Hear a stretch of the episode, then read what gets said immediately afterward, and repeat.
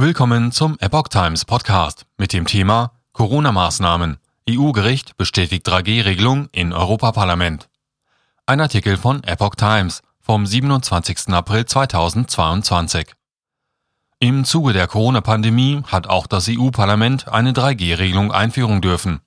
Die Freiheit der Abgeordneten wurde dadurch nicht unverhältnismäßig beschränkt, entschied am Mittwoch das erstinstanzliche Gericht der Europäischen Union in Luxemburg. Es wies die Klagen mehrerer Abgeordneter ab. Im Oktober 2021 hatte das Präsidium des EU-Parlaments Zugangsbeschränkungen beschlossen. Die Gebäude an den Arbeitsorten in Brüssel, Straßburg und Luxemburg durften danach nur mit einem Impf-, Test- oder genesenen Nachweis betreten werden. Dagegen klagten Abgeordnete aus Belgien, den Niederlanden, Frankreich und Italien. Das EUG wies diese Klagen nun ab die Regelung greife in die freie und unabhängige Ausübung des Abgeordnetenmandats ein.